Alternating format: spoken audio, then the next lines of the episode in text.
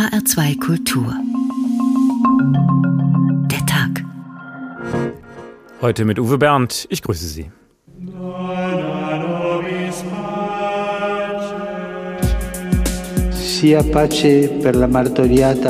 Werde der leidgeprüften Ukraine, die durch die Gewalt und die Zerstörung des grausamen und sinnlosen Krieges, in die sie hineingezogen wurde, so gelitten hat, Frieden zuteil.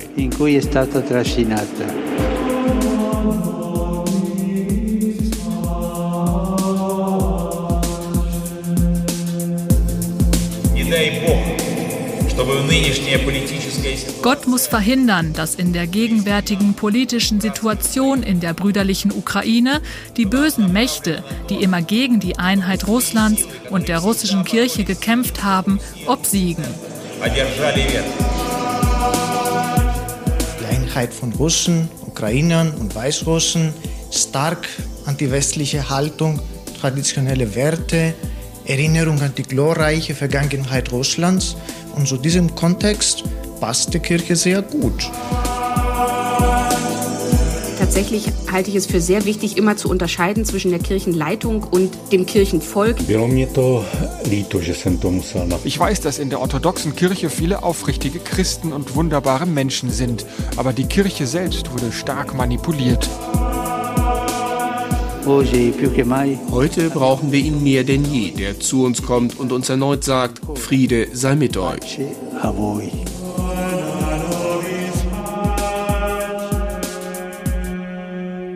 Dona nobis pacem, gib uns Frieden. Auf der ganzen Welt wird verzweifelt gebetet für das Schweigen der Waffen, für den Frieden in der Ukraine. Geholfen hat es bisher nicht. Papst Franziskus persönlich hat sich als Vermittler angeboten. Er wollte sich sogar mit Wladimir Putin in Moskau treffen, doch der antwortet nicht. Ganz anders der Tonfall des Patriarchen der russisch-orthodoxen Kirche. Der gießt auch noch weiter Öl ins Feuer. Für Kyrill ist Putins Feldzug ein metaphysischer Kampf des Guten gegen das Böse. Böse. Das wiederum sorgt dann für einen Konflikt zwischen den beiden Kirchenoberhäuptern. Kyrill dürfe sich nicht zum Messdiener Putins machen, kritisiert der Papst und sagt ein weiteres Treffen mit ihm ab. Kirche, Krieg und Frieden, unser Thema heute. Wir fragen, was kann Kirche im Krieg bewegen? Kann sie überhaupt ein glaubwürdiger Vermittler sein nach einer blutigen Geschichte der Kreuzzüge? Was wären die Voraussetzungen für eine Vermittlung und welche positiven Beispiele gibt es vielleicht, aus denen man Lehren ziehen kann für diesen aktuellen Krieg? Wir beginnen mit der bisher erfolglosen Initiative von Franziskus. Der ist ja bekannt für seine unkonventionelle Art. Letzte Woche hat er etwas gemacht, was für einen Papst eigentlich kaum denkbar wäre. Ein ganz normales, profanes Zeitungsinterview. Und darin gibt er sich dann ziemlich undiplomatisch offen. Elisabeth Bongratz. Franziskus will ein Brückenbauer sein, doch beim Oberhaupt der russisch-orthodoxen Kirche scheint er auf taube Ohren zu stoßen. In einer Videoschalte habe Patriarch Kirill ausführlich die Gründe für den Krieg in der Ukraine aufgelistet, so erzählt Franziskus ernüchtert in einem Interview mit der Zeitung Corriere della Sera. Er habe Kirill gesagt, dass er nichts davon verstehe, dass sie keine Staatskleriker seien.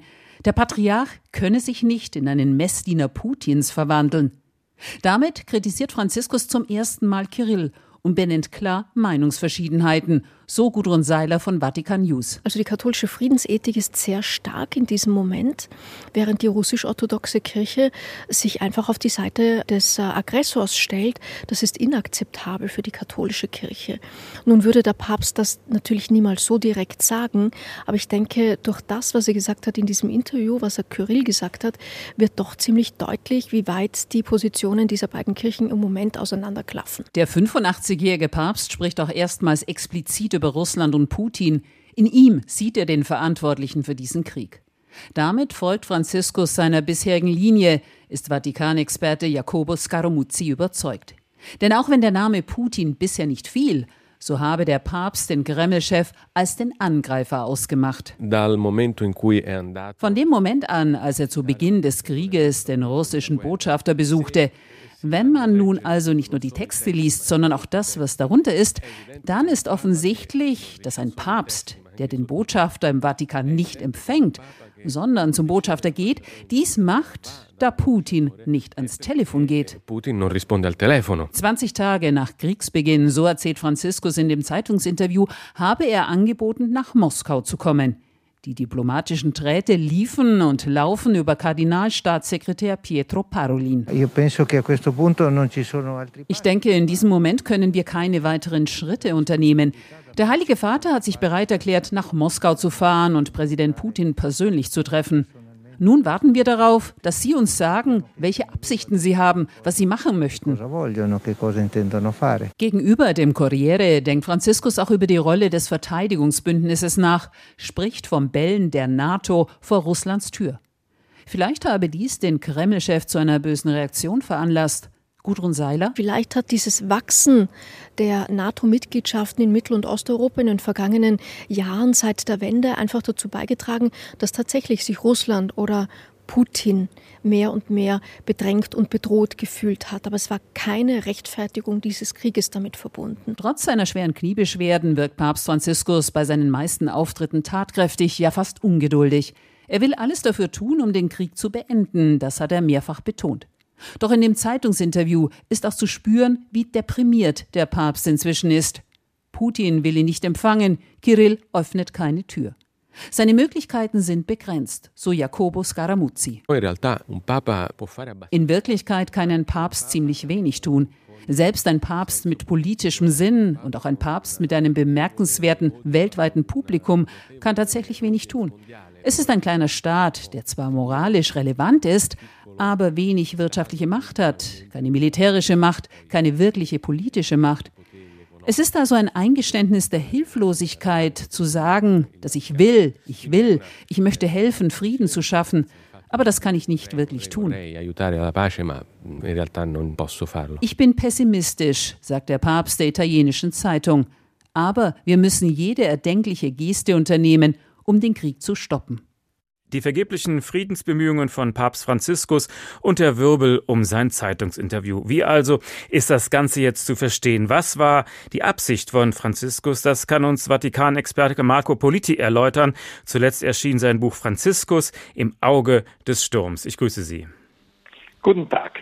Kritisiert wurde ja vor allem diese Formulierung von dem Bellen der NATO vor Russlands Tür.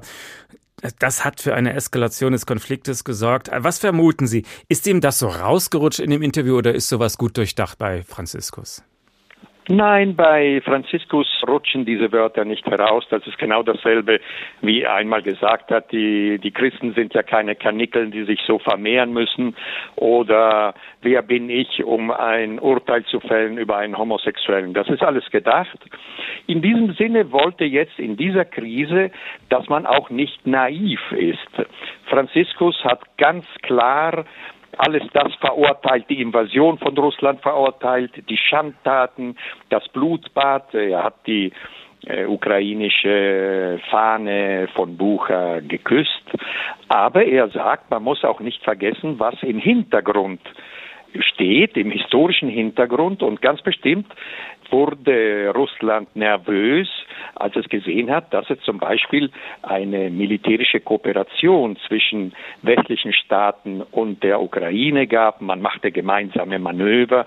Es war ja schon im Jahre 2008 der Plan, die Ukraine in die NATO zu bringen. In diesem Sinn will immer das Franziskus, wenn man über eine große Krise, eine so gefährliche Krise spricht, dass man das ganze Bild im Auge behält. Und das Sympathische an Franziskus ist ja, dass er eine einfache und klare Sprache hat. Er versteckt sich nicht so hinter klerikalen Floskeln, aber vielleicht macht er sich dadurch auch angreifbar oder er wirkt ein bisschen naiv, wenn er so einfach spricht, weil man es nicht erwartet. Ja, ganz bestimmt kann man den Papst kritisieren, denn er nimmt ja eine klare Position. Er hat ja auch zum Beispiel eine klare Position genommen während der Pandemie, als er gesagt hat, man muss die menschlichen Interessen, die Gesundheitsinteressen an erster Linie verteidigen und in zweiter Linie kommt dann die Wirtschaft. Also mhm. der, der Papst weiß, dass er von diesem Standpunkt an eine Stellung nimmt und dann kann man das natürlich kritisieren. Also Sie würden schon sagen, Franziskus ist ein politischer politischer Papst? Franziskus ist ganz bestimmt ein politischer Papst. Er, er war ja zum Beispiel schon am Anfang sozusagen politisch profiliert, als er eine Gebetsaktion gestartet hat gegen einen möglichen Eingriff der Vereinigten Staaten in Syrien. Und äh, Jahre danach hat dann Präsident Obama gesagt, es war ein Glück, dass keine äh, amerikanischen Militärs nach Syrien kamen, wie es katastrophal im Irakkrieg war. Und auch Papst Wojtyla war eine sehr politische Figur. Wir wissen ja, er hat sich gegen den Krieg, gegen die Invasion von den Vereinigten Staaten in Irak gestemmt und damals kam ein Kommuniqué des Vatikans heraus, das war sehr scharf. Es sagte, diejenigen, die auf friedliche Mittel verzichten, die tragen dann die Verantwortung vor Gott, vor ihrem Gewissen und vor der Geschichte. Aber glauben Sie wirklich, dass er auch in diesem aktuellen Konflikt sowas wie eine Vermittlerrolle einnehmen kann? Nein, der, der, Vatikan drängelt sich nicht. Der Vatikan kann eine Vermittlerrolle übernehmen, wenn es die beiden Parteien wollen. In diesem Sinne ist der Vatikan heute bereit, eine Rolle zu spielen, aber das hängt von den anderen ab. Man kann sich heute fragen, und man fragt sich im Vatikan, warum sind die politischen Führungen von Russland und von den Vereinigten Staaten nicht so weise, wie sie vor 60 Jahren in der Kuba-Krise waren. Damals war Khrushchev und Kennedy waren froh, dass Papst Johannes der 23.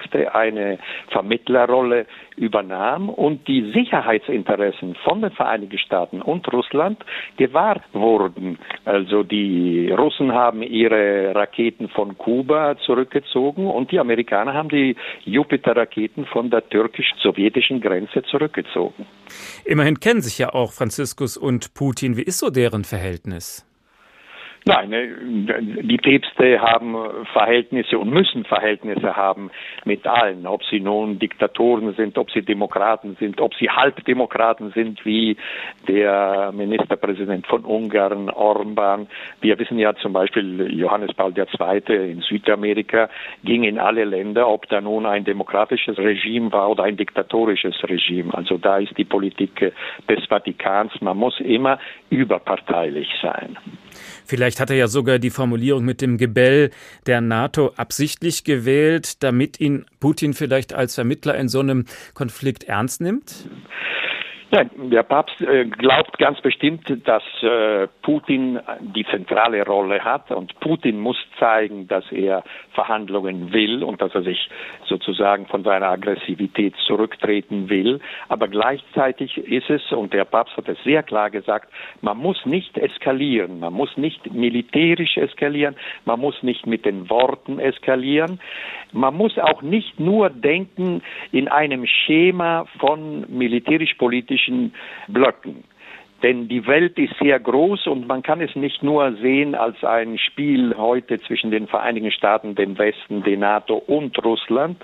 Bei der letzten UNO-Abstimmung, ob man nun Russland aus der Kommission der Menschenrechte suspendieren sollte, da gab es 23 Staaten, die wollten, dass Russland geht, aber 82 Staaten waren damit nicht einverstanden. Und in der italienischen Zeitung Avvenire, das ist die Zeitung der italienischen Bischofskonferenz, die jetzt in diesen Wochen auch sehr viel dafür plädiert, dass man immer im Auge hat die ganze Situation in der Welt und dass man, wie Papst Franziskus sagt, zu einer Neuregelung der internationalen Beziehungen kommt.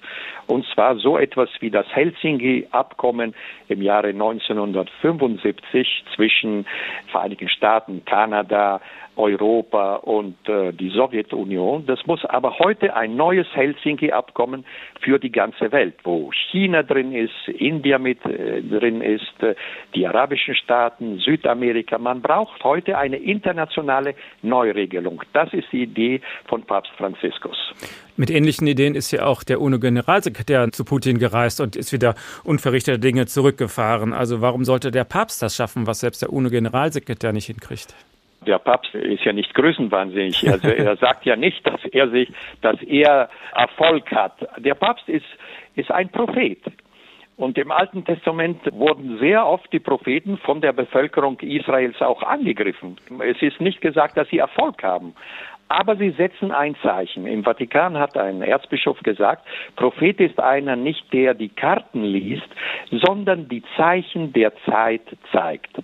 Und das Zeichen der Zeit in dieser großen Krise ist, dass man eben doch wieder einen Moment braucht, in dem man auf globaler Ebene die neuen äh, Regeln der Koexistenz, der friedlichen Koexistenz zusammenschreibt. Das muss man aber zusammentun. Es ist aber interessant zum Beispiel, dass gerade vor ein paar Tagen der französische Präsident Macron gesagt hat, man muss die Ukraine unterstützen, die Ukraine muss souverän sein, aber man muss nicht Revanchismus oder Rachegedanken oder Demütigung äh, Gedanken gegenüber Russland hegen.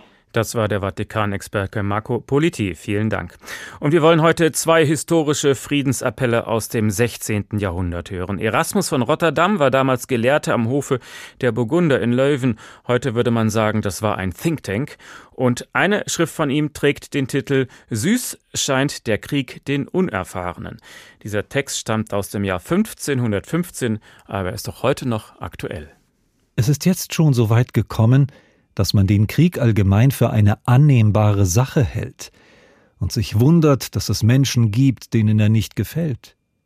Wie viel gerechtfertigter wäre es dagegen, sich darüber zu wundern, welch böser Genius, welche Pest, welche Tollheit, welche Furie diese bis dahin bestialische Sache zuerst in den Sinn des Menschen gebracht haben mag, dass jenes sanfte Lebewesen, das die Natur für Frieden und Wohlwollen erschuf, mit so wilder Raserei, so wahnsinnigem Tumult zur gegenseitigen Vernichtung eilte. Der Krieg wird aus dem Krieg erzeugt. Aus einem Scheinkrieg entsteht ein offener, aus einem winzigen der gewaltigste. Wo denn ist das Reich des Teufels, wenn es nicht im Krieg ist? Warum schleppen wir Christus hierhin, zu dem der Krieg noch weniger passt als ein Hurenhaus? So mögen wir Krieg und Frieden, die zugleich elendste und verbrecherischste Sache vergleichen, und es wird vollends klar werden, ein wie großer Wahnsinn es sei, mit so viel Tumult, so viel Strapazen, so einem großen Kostenaufwand unter höchster Gefahr und so vielen Verlusten Krieg zu veranstalten, obwohl um ein viel geringeres die Eintracht erkauft werden könnte. HR2 Kultur, der Tag. Kirche, Krieg und Frieden. Papst Franziskus also hat bisher erfolglos versucht, mit Wladimir Putin zu vermitteln. Und die russisch-orthodoxe Kirche, die ja auch in der Ukraine weit verbreitet ist, die steht ganz auf der Seite des russischen Präsidenten. Für die Gläubigen in der Ukraine eine zusätzliche Katastrophe. Selbst ihre Kirche fällt ihnen in den Rücken. Patriarch Kyrill heizt die Stimmung sogar noch weiter an. Das zeigt uns Christina Nagel. Wenige Tage nach dem Einmarsch der russischen Truppen in die Ukraine gab Patriarch Kirill der vom Kreml angeordneten Sonderoperation öffentlich seinen Segen. Es gehe um einen metaphysischen Kampf, erklärte er, einen Kampf des Guten gegen das Böse. Niemals dürfen wir es zulassen, dass sich dunkle, feindliche Kräfte von außen über uns lustig machen. Wir müssen alles dafür tun, um unser gemeinsames Vaterland zu schützen vor jenen Handlungen von außen, die diese Einheit zerstören könnten zum gemeinsamen Vaterland, zur Einheit gehört aus Sicht des Patriarchen die Ukraine selbstverständlich dazu, auch wenn dies dort anders gesehen wird. Nicht umsonst spricht Kirill von der heiligen Ruß, von den gemeinsamen religiösen Wurzeln und moralischen Werten, die der verkommene, verdorbene Westen beständig zu untergraben versuche. Es gibt einen Test, einen Passierschein in die scheinbar glückliche Welt, in die Welt des Überflusses, der scheinbaren Freiheit. Wissen Sie, was das für ein Test ist? Es ist eine Gay-Parade erklärte der Patriarch, wohl wissend, dass er mit Homophobie einen Nerv der russischen Gesellschaft trifft. Acht Jahre lang habe sich der Donbass gegen vermeintliche Werte und Freiheiten wie diese gewehrt. Das russische Volk müsse endlich aufwachen, forderte Kirill Anfang April in der den Streitkräften gewidmeten Kathedrale bei Moskau. Es sei an der Zeit, die historische Bedeutung des Augenblicks zu erkennen zu verstehen, dass eine Zeit angebrochen ist, von der das historische Schicksal unseres Volkes abhängen kann. Die Soldaten rief er auf, ihren Eid zu erfüllen, das Leben hinzugeben für die Freunde, für die Rettung des Vaterlandes. Worte und Erklärungen, die kritischen Geistern innerhalb der Kirche wohl suggerieren sollen, dass sich der Militäreinsatz mit der Sozialdoktrin der russisch-orthodoxen Kirche in Einklang bringen lässt, die Krieg an sich klar ablehnt die aber in erster Linie wohl die Botschaft des Kreml ans Volk untermauern sollen, dass der Einmarsch unvermeidbar richtig und rechtens war. Das kirchliche Engagement für den Kreml ist nicht neu. Es habe, erklärte der Religionsexperte und Menschenrechtler Wladimir Euwin 2013, eine lange Tradition. Stalin habe begonnen, das Moskauer Patriarchat für staatliche politische Belange zu nutzen. Die russisch-orthodoxe Kirche ist heute komplett in die sogenannte Machtvertikale eingebunden. Sie ist wichtiger Bestandteil der staatlichen Strukturen. Sowohl die Pracht der russisch-orthodoxen Kirche als auch ihre Moralvorstellungen sind für den Kreml wichtige Puzzlesteine, um das Bild des wieder auferstandenen Bewahrers der gesamten russischen Welt zu vervollständigen. Es ist ein Bündnis, von dem beide Seiten profitieren. Präsident Putin kann sich wie in der Vergangenheit in allen Belangen auf den Segen der Kirche verlassen, einer Kirche, die unter seiner Ägide deutlich an Macht, Einfluss und Vermögen gewonnen hat. Es geht also offenbar auch um das liebe Geld, wenn Patriarch Kirill den russischen Angriffskrieg begrüßt. Das vertiefen wir nun mit Lothar Bauer-Ochse aus unserer HR Kirchenredaktion. Wie reich ist der Patriarch? Kann man das erahnen? Ja, der ist durchaus sehr reich, auch wenn er seine Vermögensverhältnisse nie wirklich offengelegt hat. Aber es ist ein offenes Geheimnis, dass er einen durchaus üppigen Lebensstil pflegt. Schon bei seiner Intronisierung als Patriarch 2009, da bekam er den Beinamen Tabakpatriarch. Er soll nämlich in seiner Zeit als Leiter der kirchlichen Außenabteilung Millionen verdient haben mit dem Handel mit Zigaretten. Die wurden angeblich als humanitäre Hilfe der Kirche deklariert und waren dann vom Zoll befreit. Sein Vermögen soll sich Schätzungen zufolge auf 6,4 Milliarden Euro belaufen. Milliarden. Das heißt, er Milliarden, korrekt. Äh, es heißt, er besitze einen Maybach und einen Privatjet und eine luxuriöse Penthouse-Wohnung direkt gegenüber dem Kreml. Die ist ziemlich gesichert. Viele dieser Dinge hat vor einiger Zeit ein russischer Journalist recherchiert. Kyrill hat das bestritten, vor allen Dingen, dass er mit Zigarettenschmuggel reich geworden sei. Aber da sagt das russische Sprichwort, wo Rauch ist, ist meist auch Feuer. Die New York Times berichtet außerdem, er habe eine Villa in der Schweiz und eine Luxusdatscha auf dem Land nahe Moskau. Für viel Heiterkeit hat mal vor Jahren seine eigene Presseabteilung gesorgt. Die haben ein Pressefoto von ihm herausgegeben. Auf dem war eine 30.000 Euro teure Luxusuhr an seinem Handgelenk wegretuschiert worden. Äh, dummerweise spiegelte sich diese Uhr aber in der hochglanzpolierten Tischplatte. Der Rest ist alles andere als lustig. Die russisch-orthodoxe Kirche ist ja nun auch in der Ukraine weit verbreitet. Das bedeutet also, der Patriarch begrüßt gerade den Angriff auf seine eigenen Gläubigen. Wie rechtfertigt er das? Ja, das ist tatsächlich so. Und das liegt äh, im Grunde in der gleichen Linie, wie Putin auch den Krieg begründet. In der russisch-orthodoxen Kirche haben schon nach dem Ende der Sowjetunion alte Großmachtvorstellungen Raum gegriffen. Und das bezieht sich eben auf das alte Großreich von Russland, Belarus und der Ukraine mit Kiew als Zentrum. Das ist ein historisches Datum. 988 lässt sich der damalige Großfürst Wladimir taufen. Und damit wird das ganze Reich christianisiert. Das gilt so als die Geburtsstunde der Orthodoxie. Die orthodoxe Kirche spricht da eben von der heiligen Ruß. Und insofern ist Kyrill so als rückwärtsgewandter orthodoxer Patriarch ganz von dem Gedanken beseelt, dieses christianisierte Großreich wiederherzustellen. Allerdings eben jetzt unter Moskauer Führung. Man könnte ja das Ganze auch umdrehen und sagen, nein, Kiew ist eigentlich das historische Zentrum, nicht Moskau.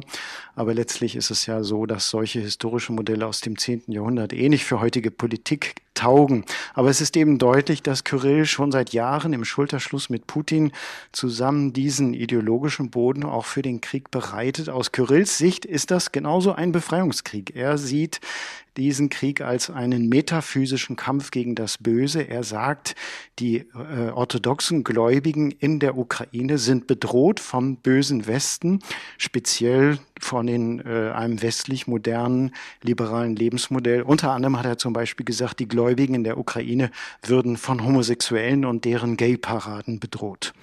Und dafür bekommt er innerhalb der russisch-orthodoxen Kirche keinen Widerspruch? Sind die alle auf Linie? Ja, das muss man leider so sehen. Vor allem gibt es schon im Moskauer Patriarchat niemanden, der Kyrill widerspricht. Viele im Westen haben eine Zeit lang auf den Leiter des kirchlichen Außenamtes Hilarion gesetzt, der seit Jahren zahllose ökumenische Kontakte in den Westen hat. Er hat Lehraufträge an Hochschulen, zum Beispiel in der Schweiz. Aber auch der steht fest zu Kyrill, weswegen dann auch einige Hochschulen schon mit Sanktionen reagiert haben. Es zeigt sich doch schon, dass sowohl Putin als auch Kyrill beide mit einem machtvollen Apparat ihre Ideologie seit Jahren unter das Volk, auch das Kirchenvolk, gebracht haben. Es hat zu Beginn dieses Krieges mal ein Schreiben gegeben von einigen hundert russischen Priestern, so knapp 300, in dem sie den Patriarchen aufgefordert haben, für ein Ende des Krieges zu sorgen. Aber das sind eben nur wenige Stimmen und sie sind dann auch in ihrer Kirche sofort Bestrafungsaktionen ausgesetzt gewesen. Ansonsten gibt es wohl in der russischen Kirche große Unterstützung für den Patriarchen. Nun hat sich ja vor Jahren bereits die eigene Ukraine ukrainisch-orthodoxe Kirche abgespalten und die hatten Franziskus ja auch nach Kiew eingeladen. Der wollte aber lieber nach Moskau reisen mit dem Argument, da spielt jetzt die Musik. Wie kommt das denn in Kiew an? Ja, das kommt nicht so gut an. Die orthodoxe Kirchenlandschaft in der Ukraine ist ja durchaus verwirrend vielfältig. Es hat im 20. Jahrhundert zusammen mit nationalen Unabhängigkeitsbewegungen der Ukraine immer auch kirchliche Unabhängigkeitsbestrebungen gegeben. Und im Grunde haben wir jetzt drei orthodoxe Kirchen in der Ukraine. Zum einen die ukrainisch-orthodoxe Kirche, die bislang auch die Mehrheit der Gemeinden zählte und die als eigenständige Kirche zwar, aber zur russisch-orthodoxen Kirche gehört, also zum Moskauer Patriarchat von Kyrill. Aber 2018 wurde eine unabhängige orthodoxe Kirche der Ukraine gegründet. Die wurde dann 2019 auch sagen wir, weltweit von dem ökumenischen Patriarchen in Konstantinopel so als autokephal, wie das bei den Orthodoxen heißt, also als eigenständige Kirchen anerkannt. Die beiden sind sich eigentlich feindlich gesinnt, aber jetzt im Krieg sind beide orthodoxe Kirchen in der Ukraine sich doch einig, dass sie den Krieg ablehnen und beide den Moskauer Patriarchen aufgefordert haben, sich für ein Ende des Krieges einzusetzen. Auch bei den Gemeinden, die eben eigentlich zum Moskauer Patriarchen gehören, gibt es schon eine massive Absetzbewegung. Ja, und nur der Vollständigkeit halber sei noch erwähnt, dass es in der Ukraine schon seit 1596 noch eine orthodoxe Kirche gibt, die sich aber dem Papst in Rom unterstellt hat. Das ist die ukrainisch-griechisch-katholische Kirche. Und deswegen gibt es eben enge Beziehungen des Vatikan und auch der Caritas in die Ukraine. Die Caritas ist ja aktiv, sehr in Hilfsprojekten. Aber eben dort ist nun die Enttäuschung umso größer, dass der Papst erklärt hat, er werde nicht in die Ukraine reisen. Das wird schon als massive Entsolidarisierung empfunden. Die orthodoxen Kirchen sind also staatlich strukturiert. Wie verhalten sich denn die anderen orthodoxen Gemeinden eigentlich? Sind die auf der Seite der Ukraine oder auf der Seite des Geldes? Ja, mittlerweile steht das Moskauer Patriarchat auch weltweit unter den orthodoxen Kirchen recht einsam da. Es gab viele Appelle in den vergangenen Wochen aus den orthodoxen Kirchen an Kyrill, er möge doch seine engen Beziehungen zu Putin dazu nutzen, sich für ein Ende des Krieges einzusetzen. Das hat er alles brüsk zurückgewiesen und als unbrüderlichen Akt diffamiert. Kyrill hat eh nicht viele Freunde mehr in der orthodoxen Welt. Die Feindschaft zum Patriarchen Bartholomäus von Konstantinopel, also dem heutigen Istanbul, der ja so das Ehrenoberhaupt der Orthodoxen ist, die wird schon seit Jahren offen ausgetragen, als Kyrill schon 2016 ein ja wirklich jahrzehntelang vorbereitetes panorthodoxes Konzil, wo sie alle mal zusammenkommen wollten, ganz kurzfristig platzen ließ, indem er seine Teilnahme absagte. Da war der Bruch eigentlich schon nicht mehr zu kitten. Aber es gab immer ein paar, vor allem Ost osteuropäische Kirchen, die Moskau die Treue hielten, allen voran die serbisch-orthodoxe Kirche. Sie hat ja, was ihre nationalen Ambitionen angeht, ganz ähnliche Vorstellungen wie die russische. Aber selbst bei den Serben oder zum Beispiel den Rumänen sieht man doch jetzt schon deutliche Distanzierung gegenüber Kyrill und seinem Kriegskurs. Lothar Bauer-Ochse aus der HR Kirchenredaktion. Vielen Dank. Und wir bleiben noch bei der ukrainisch-orthodoxen Kirche. Die Osternacht ist natürlich auch bei ihr etwas ganz Zentrales. Ein Fest, das den Menschen Hoffnung gibt. Doch in diesem Jahr herrscht nun einmal Krieg in der Osternacht. Die Gläubigen hat das nicht abgehalten. Hier eine Reportage von Silke Dittrich aus dem zentralen Osten des Landes, also mitten im Krieg.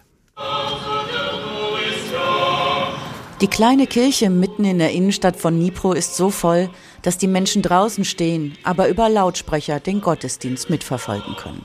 Vor sich haben sie Osterkörper aufgestellt, mit Wein, Wurst und süßem Brot. Alexander steht in Uniform hier. Er kommt gerade von der Front. Vor ihm, statt einem Körbchen, sein Helm. Sometimes I have a lot of afraid Manchmal habe ich schon große Angst, sagt er. Ich bin ja nicht aus Stahl. Wenn ich all die Toten um mich herum sehe, hilft mir so ein Tag wie heute daran zu glauben, dass es nach dem Tod ein anderes Leben gibt. Ich weiß dann, ich sehe meine Freunde in Zukunft in einem anderen Leben wieder. Vor dem Krieg hat Alexander Autos verkauft in Kiew. Morgen muss er zurück an die Front. Neben ihm steht Larissa, klopft Alexander auf die Schulter und ruft Sieg der Ukraine, Ruhm unseren Helden. Ich bin Lehrerin, sagt sie, ich bin Russin, aber ich habe mein ganzes Leben hier in der Ukraine verbracht.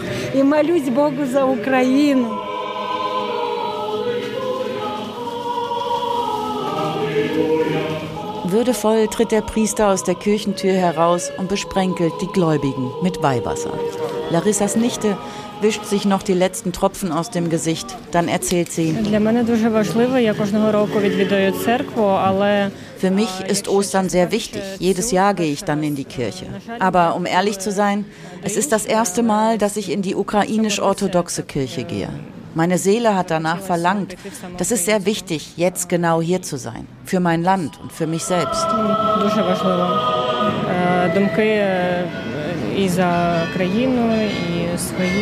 Viele Ukrainerinnen und Ukrainer haben der russisch-orthodoxen Kirche seit Kriegsbeginn den Rücken gekehrt. Einige werfen den russischen Priestern vor, Agenten Putins zu sein. Larissa, die Lehrerin, sagt, die russisch-orthodoxe Kirche verharmlose den Krieg. Ich bin für Frieden im Land, sagt sie. Und den Krieg zu verherrlichen, wie es die russisch-orthodoxen tun, das ist eine Sünde. Wir müssen den Frieden segnen, in unserem Land und auf der ganzen Welt. Geht alle mit Gott. Den Frieden segnen mitten im Krieg. Und solche ähnlichen Gebete gibt es natürlich zurzeit nicht nur in der Ukraine, auch in vielen deutschen Kirchen gibt es Fürbitten und Friedensgebete in den Gottesdiensten. Kein Wunder, die deutsche Friedensbewegung war immer eng mit der Kirche verbunden, zum Beispiel auch in Wallow. Birgitta Söhling hat ein Friedensgebet dort besucht. Seit der Krieg ausgebrochen ist, kommen sie jeden Abend um 18 Uhr in der evangelischen Heilandskirche in Wallow zusammen, um für den Frieden zu beten. Als wir mit diesen Nachrichten alle wach geworden sind über den Angriff Putins, war einfach dieses Bedürfnis so groß. Erzählt Jana Pertukatschu vom Kirchenvorstand, während die Abendglocken läuten. Ein knappes Dutzend Frauen und Männer verteilen sich in den Kirchenbänken. Es ist mir wichtig, herzukommen aufgrund dessen, dass man eigentlich überwiegend am Tage traurig ist. Die Nachrichten, die wühlen einen ja doch immer wieder auf. Besonders groß ist sie nicht, die Heilandskirche, 1903 aus Bruchsteinen gebaut, aber ihre Tür ist den ganzen Tag über einladend auf, ein Ort der Zuflucht bei Angst und Hilflosigkeit, sagt Pfarrerin Bettina Friemelt. Wir haben hier schon immer eine offene Kirche, also es ist jetzt nichts Neues wegen Krieg oder so und es fing schon an in der Pandemie dass wir, glaube ich, alle gemerkt haben, wie wichtig diese Kirche mit diesen Möglichkeiten Kerzen anzünden, beten, dass es wichtig ist für die Menschen und das jetzt umso mehr, ja. Ein Psalm, ein Vaterunser, ein gemeinsames Lied. Einer nach dem anderen zündet eine Kerze an. Das Friedensgebet folgt einem schlichten Ritus. Die uralten Texte helfen ihm, mit seiner Angst umzugehen, sagt ein gebürtiger Ungar, dessen Vorfahren zum Teil aus dem Gebiet der ungarischen Minderheit im Südwesten der Ukraine stammen. Das ist eine Art, wenn Sie das so wollen, eine Flucht in diese Welt, wo in der Kirche, in den alten Psalmen, in vielen Geschichten aus uralter Zeit auch die heutigen Gedanken und Gefühle schon verankert sind. Und das tröstet mich. Es sind aber nicht nur die Worte, die wirken, es ist auch das Zusammensein, glaubt Pfarrerin Bettina Friemelt. Es gibt noch ein Lächeln, es gibt Hoffnung, weil wir sind zusammen. Ich glaube, das ist neben dem Beten genauso wichtig, also würde ich sagen. Bis Ostern soll das tägliche Friedensgebet weitergehen. Es gibt den Christen in Wallow Zuversicht. Wir haben nichts anderes als das Gebet. Wir wissen nicht, wie es wirkt, aber wir haben nichts anderes. Ich nehme Zuversicht mit. Ich nehme die Hoffnung mit, dass tatsächlich das Gute noch, noch Platz hat in unserer Welt. Das Friedensgebet in Wallow. Es wurde auch über Ostern hinaus fortgeführt. Auch heute Abend findet es wieder statt. Morgen dann um 18 Uhr vor der Marktkirche in Wiesbaden und danach wird es dann wandern. Juden, Christen und Muslime beten dann abwechselnd an verschiedenen Orten rund um Wiesbaden. Wir sehen, die Kirche gibt den Gläubigen Hoffnung. Doch wie einflussreich ist denn eigentlich die katholische Kirche noch in unserer modernen Gesellschaft? Wer hört denn noch auf ihre Friedensappelle in Italien? Vermutlich mal mehr als bei uns, oder? Dr. Nino Galetti ist der Leiter der Deutschen Konrad-Adenauer-Stiftung in Rom. Schönen guten Abend. Guten Abend. Wir haben ja zu Beginn der Sendung gesprochen über das außergewöhnliche Zeitungsinterview von Papst Franziskus, in dem er den russischen Angriff verurteilt, aber eben auch die NATO kritisiert hat. Wie waren die politischen Reaktionen in Italien auf dieses Interview?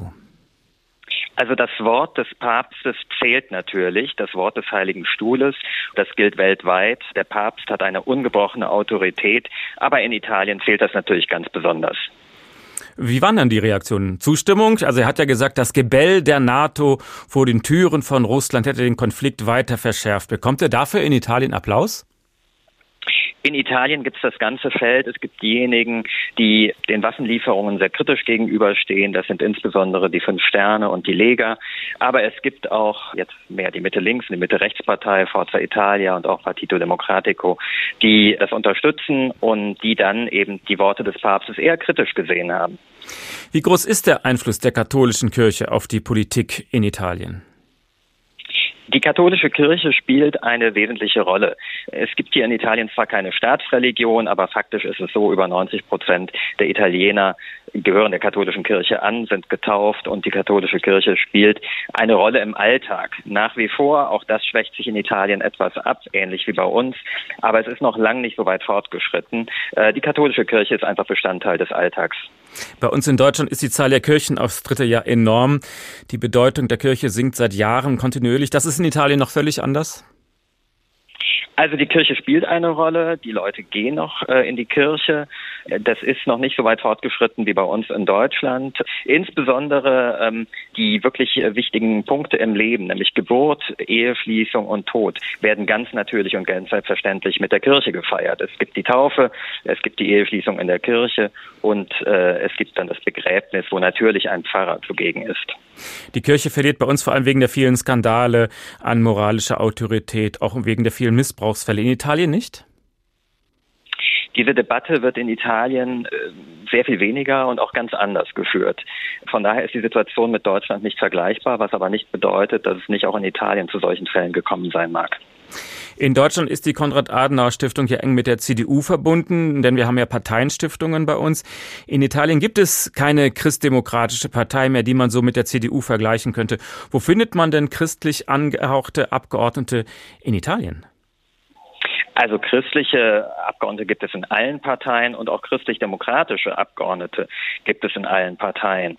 Denn die Demokratia Christiana, die die ersten 40 Jahre der italienischen Republik, also bis 1992, 93 eine wesentliche Kraft war, die ist zerfallen, aber Politiker, die früher zur Demokratia Christiana gegangen wären, finden sich heute in allen Parteien von den fünf Sternen bis zur Lega.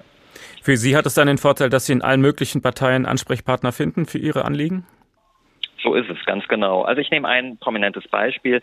Der Vorsitzende der Mitte-Links-Partei Partito Democratico, die wird häufig in Deutschland auch als sozialdemokratische Partei bezeichnet.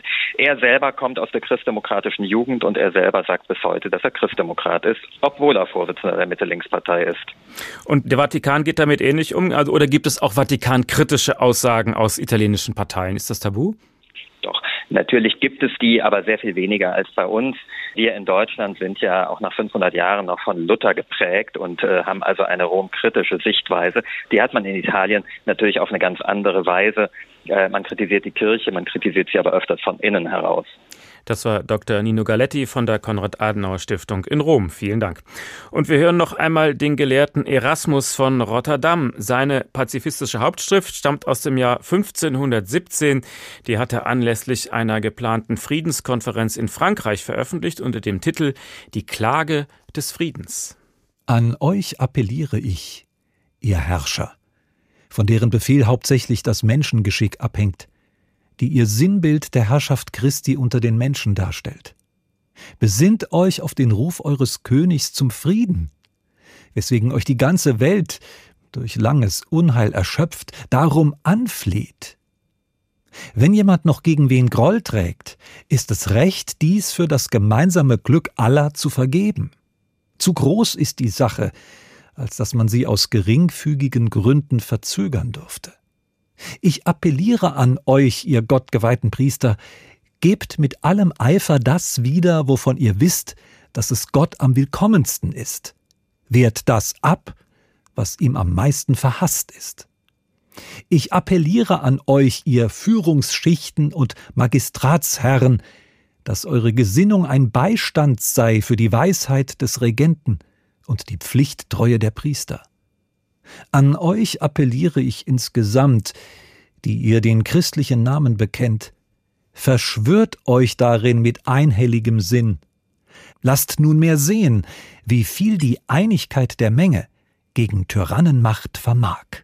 Erasmus von Rotterdam. Diese Schrift wurde sehr berühmt, aber die Friedenskonferenz, für die er sie verfasst hatte, die hat leider nie stattgefunden. Erfolgreich war er damit also auch nicht.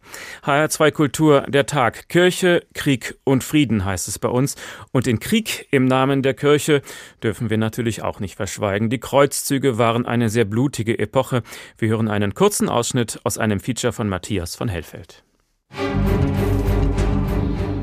27. November 1095. Papst Urban II. steht auf der Kanzel der Kirche in Clermont.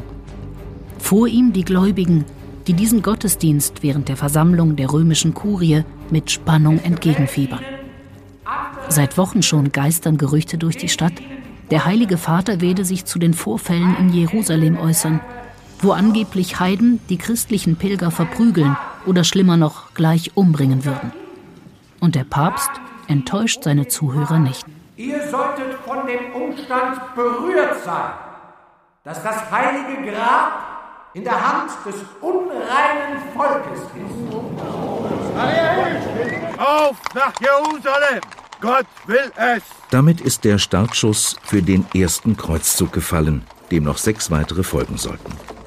1096 brechen voller Begeisterung und mit Aussicht auf lohnende Beute im Heiligen Land 300.000 Ritter aus Europa auf, um auf beschwerlichen Wegen vor die Tore Jerusalems zu gelangen.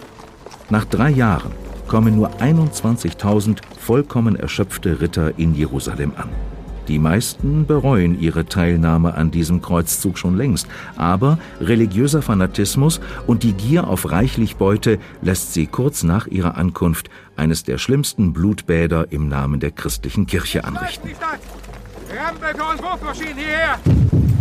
Was nun geschieht, gehört zu den schlimmsten Ereignissen der Geschichte des Christentums. Wie von Sinnen erstürmen die Kreuzritter die heilige Stadt und töten in einem Blutrausch Männer, Frauen und Kinder.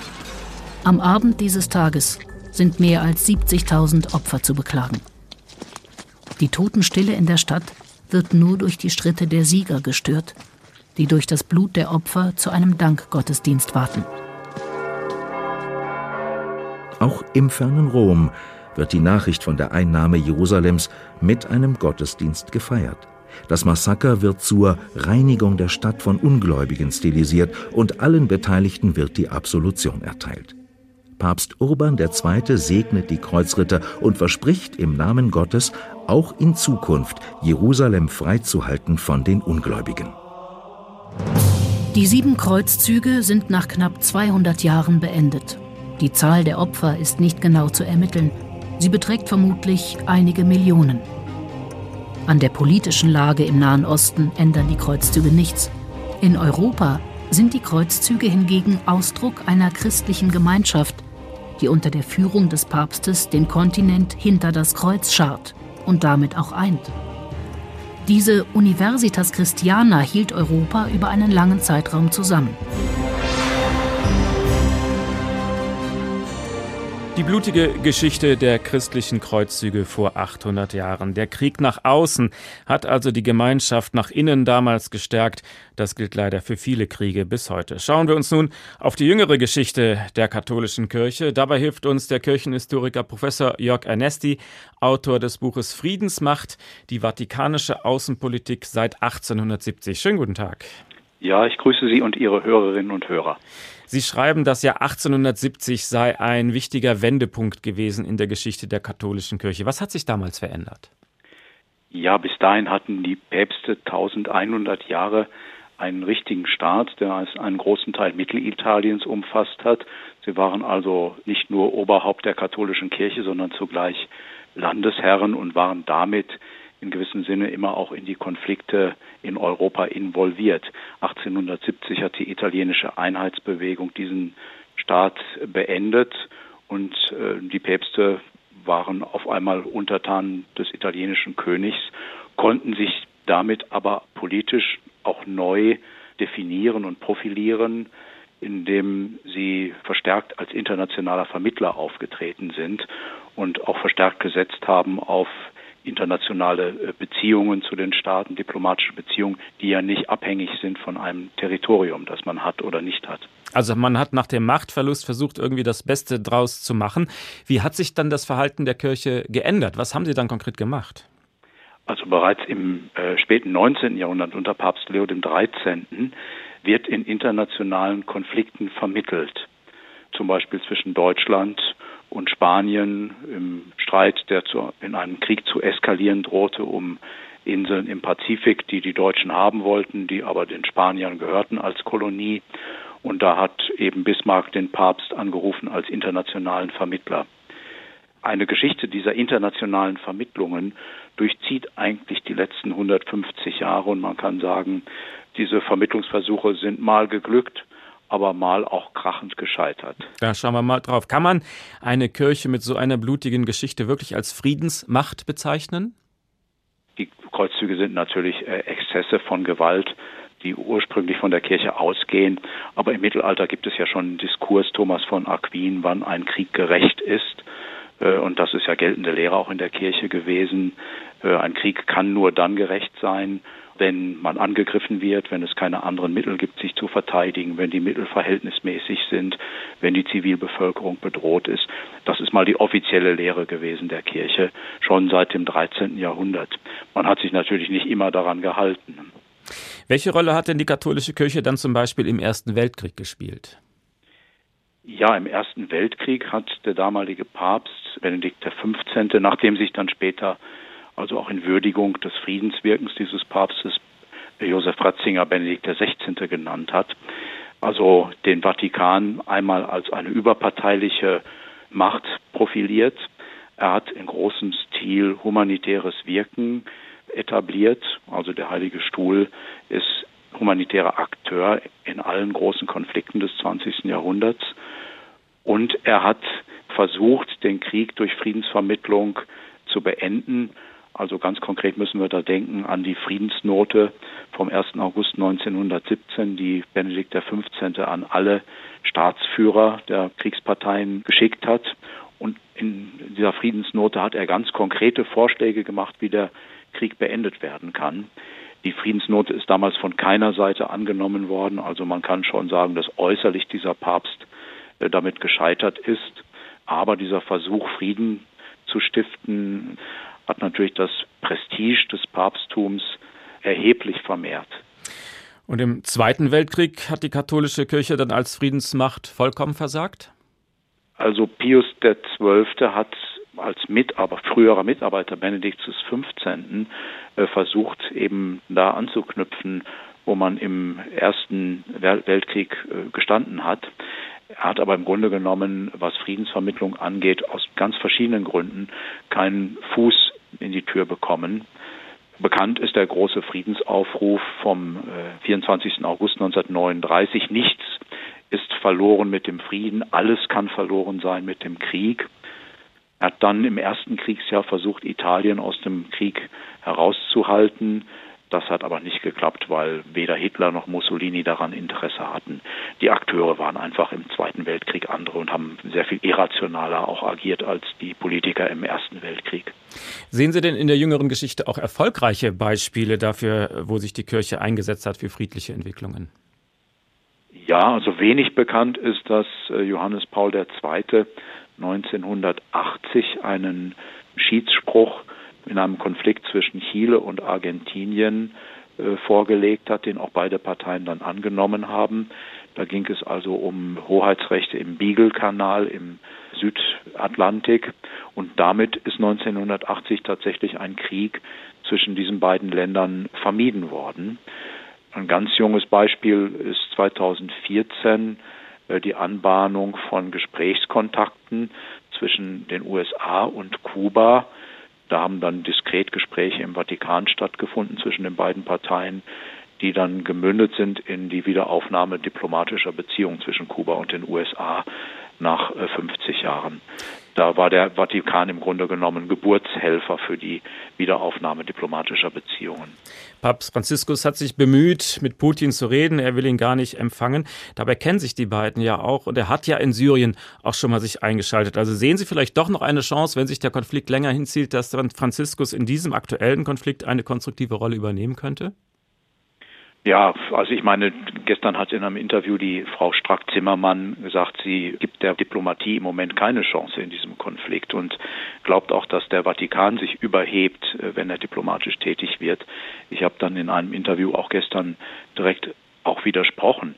Denn Putin hat, glaube ich, schon eine relativ hohe Meinung vom Papst und rechnet es dem Papst auch an, dass er jetzt nicht öffentlich als Kriegsverbrecher gebrandmarkt wird, dann wäre natürlich jeder Gesprächskontakt von vornherein beendet. In der Tat, Sie haben recht, es scheint so, als wenn der Papst durch diese Gespräche mit Putin während des Syrienkrieges für die Christen in Syrien, also für diese unterdrückte und verfolgte Minderheit, doch auch einiges erreicht hätte. Ich glaube nicht, dass der Papst ins Spiel kommt als jetzt der große Friedensvermittler, dass der Vatikan da als Ort von Verhandlungen angeboten wird. Aber auf dem Feld des humanitären Wirkens, des humanitären Engagements, glaube ich, dass der Papst schon auch einiges ausrichten kann. Er hat ja auch zusammen mit Kyrill versucht, äh, Ende März einen humanitären Korridor zu organisieren. Das hat dann nicht geklappt, aber ich glaube, dass der Papst da nicht aufgibt, hat er auch selber gesagt. Also äh, es ist nicht die Zeit, da die Hoffnung aufzugeben. Das war Professor Jörg Ernesti, Kirchenhistoriker an der Universität Augsburg. Vielen Dank.